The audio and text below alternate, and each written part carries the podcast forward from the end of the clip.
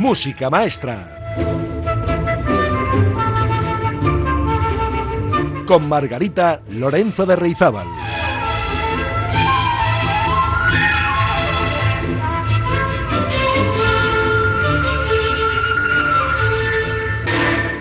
Hola, muy buenas amigas y amigos. Feliz nuevo año 2023, porque este es el primer programa después de los especiales de los que hemos podido disfrutar estas vacaciones de Navidad. Bueno, y hoy con un tema especialmente emocionante o emotivo, porque vamos a hablar del poeta del piano, de nada más y nada menos que Federico Chopin. Considerado un niño prodigio, el talento de Federico Chopin no le salvó de una vida difícil. De salud débil y carácter melancólico, el así llamado poeta del piano, murió a los 39 años, dejando una colección de obras de gran sensibilidad. Nació como Friedrich František Chopin. Vino al mundo el 1 de marzo de 1810 en un pueblo de Varsovia perteneciente al ducado que no sé pronunciar, aunque podría ser algo así como Selashova Wola, a cuya capital se mudaron al poco de nacer él. Su madre procedía de una familia de buen linaje, aunque venida menos, mientras que su padre era profesor de francés, literatura y música. Creció así en un ambiente de, bueno, de mucha cultura en casa. Y el pequeño Frederick se interesó muy pronto por la música gracias a su hermana Ludwika. Le enseñó a tocar el piano. Pues bendita Ludwika. En fin, lo que nos ha legado gracias a ponerse con su hermano allí, sentadita al lado, enseñándole a poner las manos en el piano. Bueno, eh, cuando Ludwika se dio cuenta de su talento, bueno, se lo contó a su padre y éste se preocupó de que tuviera la mejor formación posible, tanto en las escuelas estatales de música como por parte de profesores privados. Incluso desde la infancia, Chopin empezó a componer. De hecho, creó su primera pieza a los siete años y también a tocar el piano ante un público muy selecto, ganándose una notable fama que le permitió viajar al extranjero y entrar en contacto con las grandes corrientes musicales de Europa, especialmente las de tradición germánica. Bueno, pues antes de seguir desgranando la vida y la obra de Federico Chopin, vamos a empezar escuchando un poquito de su música. Por ejemplo, les propongo el Nocturno en Si bemol menor, opus 9, número 1. Música maestra.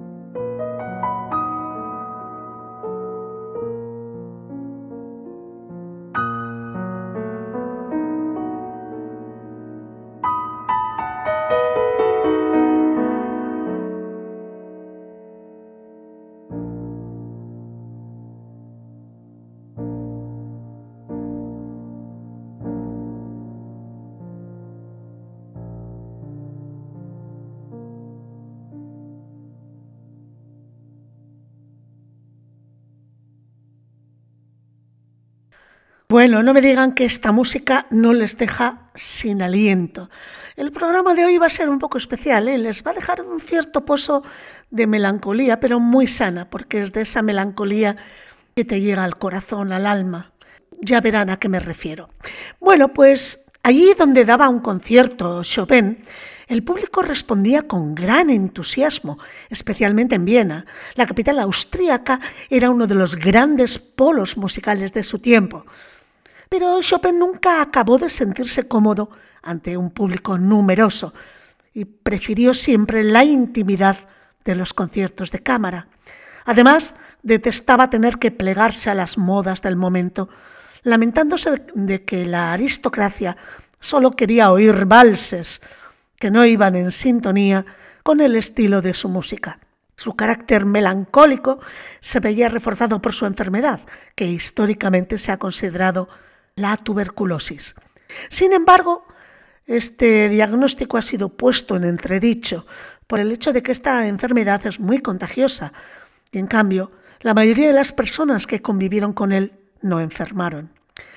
Una excepción fue su hermana más pequeña, Emilia, que murió a los 14 años dejando un gran pozo de tristeza en Federico, que por cierto se sentía muy unido a ella. Pues vamos a ver uno de esos valses, de los que él escribió y que tanto gustaban a la aristocracia. El vals número 7 en do sostenido menor.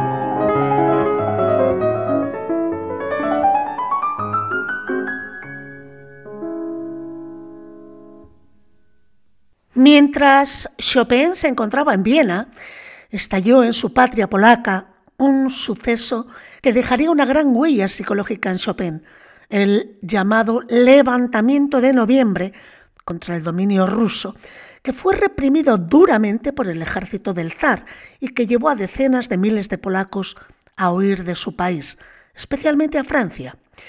El músico se sentía muy unido a su patria, a Polonia, y habría querido apoyar a los revolucionarios, pero sus amigos le convencieron de que no lo hiciera, en parte debido a su frágil salud. Pero desde entonces siempre llevaría consigo la frustración de no haber podido hacer nada por su país y en señal de protesta personal, nunca renovó su pasaporte que ahora le habría identificado como ciudadano ruso, cosa que no quería, y como consecuencia no volvió a pisar su tierra natal. En homenaje a sus conciudadanos, compuso dos estudios, el llamado Estudio Revolucionario, el Opus 10 número 12, una de sus piezas más intensas, y el conocidísimo como Tristeza de Amor o El Adiós, también del Opus 10, el número 3, que era una despedida a su patria polaca. Bueno, pues les invito a escuchar ese estudio revolucionario que Chopin escribió en homenaje a sus conciudadanos polacos sometidos a la Rusia del zar.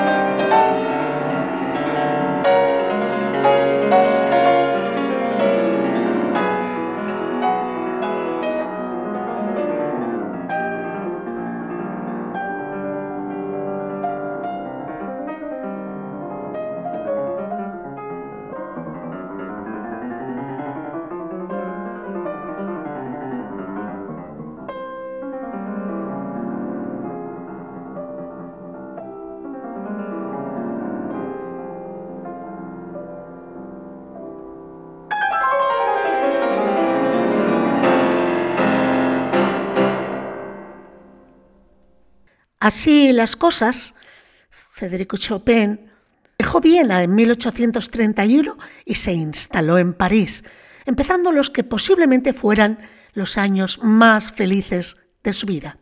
Francia se convirtió en su segunda patria y de hecho cambió su nombre por el de Frédéric François Chopin. Con el tiempo diría que había llegado a querer a su país de adopción tanto como a su Polonia natal. El ambiente parisino era mucho menos rígido que el de Viena y se sentía más libre para crear la música que a él le gustaba.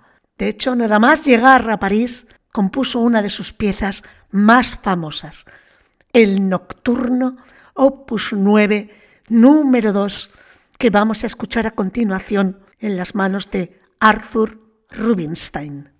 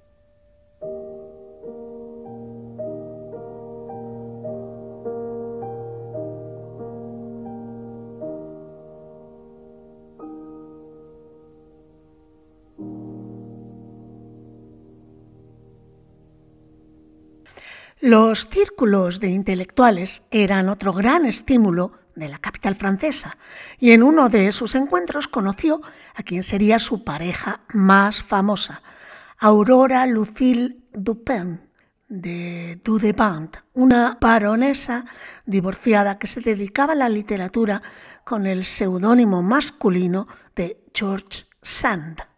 A pesar de la mala impresión mutua que se causaron inicialmente, terminaron conviviendo durante ocho años, aunque su relación pronto se convirtió en poco más que amistad. Sin embargo, la finca que Sand tenía en Nohant proporciona a Chopin la tranquilidad que necesitaba para componer y un poco de paz de espíritu, además de un clima benéfico que mitigó los achaques de su enfermedad. Y no menos importante aún, le permitió centrarse completamente en su música sin tener que ganarse la vida dando clases. Vamos, que George Sand le apoyó también económicamente.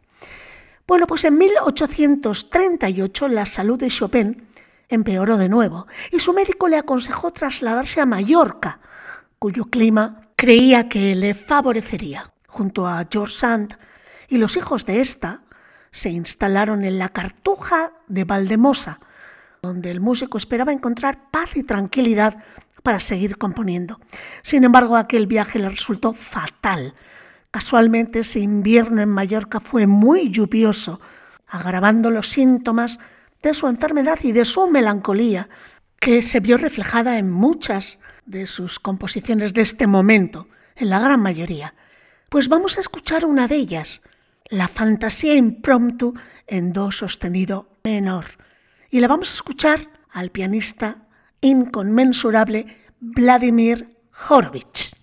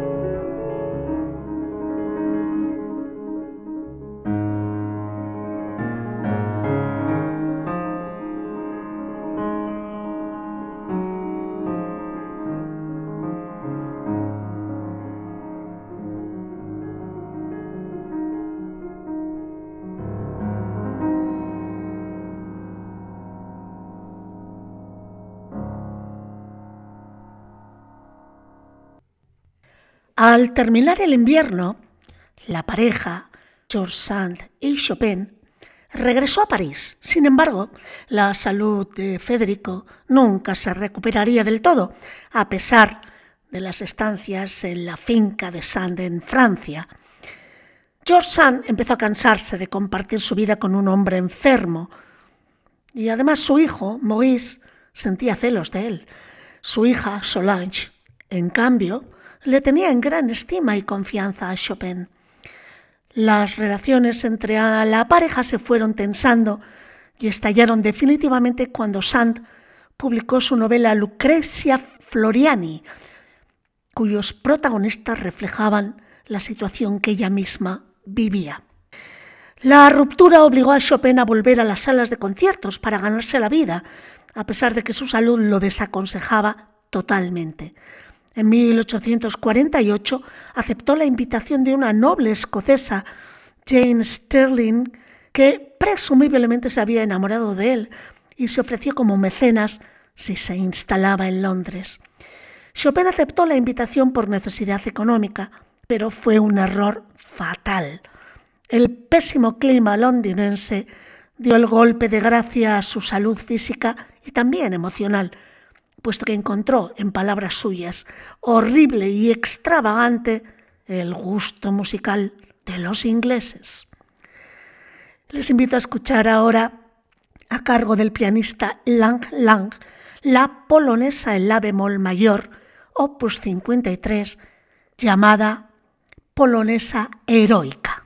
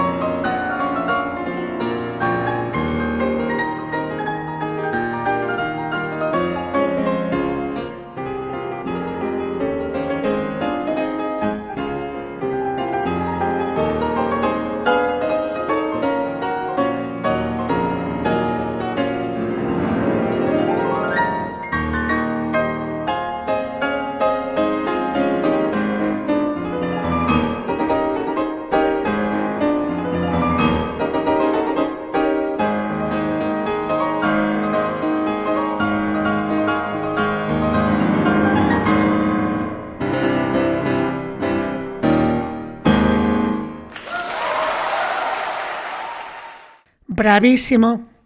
Lang, lang, brutal, como dicen ahora los más jóvenes. Bueno, pues Chopin aguantó siete meses en Londres antes de volver a Francia, pero ya estaba demasiado débil para componer, tocar o para enseñar. Pasó su último año en un apartamento del número 12 de la famosa Plaza Vendôme de París, trabajando como pudo en algunas piezas y atendido por su hermana Ludwika, que viajó desde Polonia para cuidarle. Sabiendo que su fin estaba próximo, muchos amigos acudieron a despedirse de él, entre ellos Solange, la hija de George Sand. También George Sand quiso verle de nuevo, aunque Ludwika, la hermana, no se lo permitió. En la madrugada del 17 de octubre de 1849, el canto del poeta del piano se apagó para siempre. Fue enterrado en el cementerio, pero cumpliendo su última voluntad, su corazón fue enviado a Polonia para ser enterrado en la iglesia de la Santa Cruz de Varsovia, lugar actualmente de peregrinación y visita obligada para todos los amantes de Chopin. Tras media vida de ausencia, Friedrich František Chopin regresó a la patria que había añorado durante 20 años.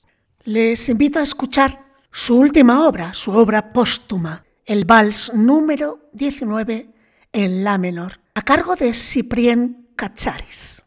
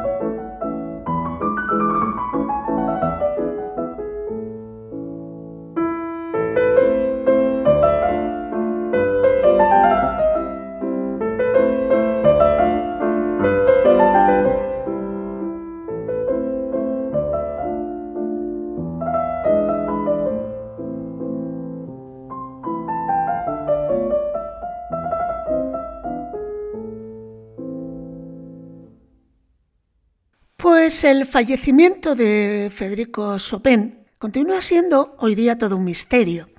Chopin al parecer sentía un miedo atroz a ser enterrado de forma prematura, o sea, vivo, por lo que deseaba que a su muerte le extrajeran el corazón. Así se aseguraba de estar muerto y bien muerto. Para ello, el corazón fue depositado, como hemos dicho, en un recipiente repleto de coñac que se conserva en la cripta de la iglesia de la Santa Cruz, en Varsovia, por si quieren ir a verlo. Su cuerpo, sin embargo, está enterrado en el cementerio de París, la ciudad en la que murió. Chopin exhaló su último suspiro con 39 años de edad. Y en el certificado de defunción se reflejó como causa de la muerte la tuberculosis, la cual le fue diagnosticada meses antes por una de las autoridades más importantes de la época, Jean Cuvillier, considerado como el anatomista más destacado de Francia durante la primera mitad del siglo XIX.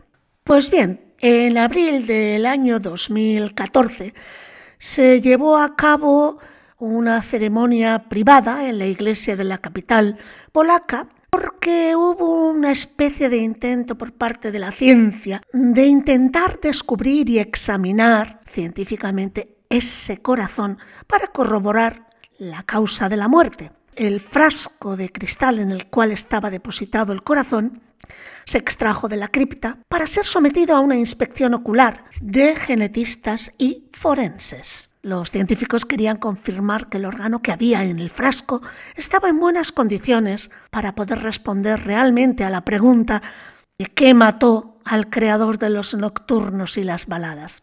Pero los científicos tuvieron que enfrentarse a una negativa generalizada por parte de la tataranieta de una de las hermanas de Chopin, por parte del antiguo director del Instituto Chopin de Polonia y también del arzobispo de Varsovia. Pues eh, vamos a escuchar cómo sonaba este corazón de Chopin a través del latido de su música, especialmente cuando Marta Argerich interpreta su concierto para piano número uno. Escuchemos el último movimiento, el rondó.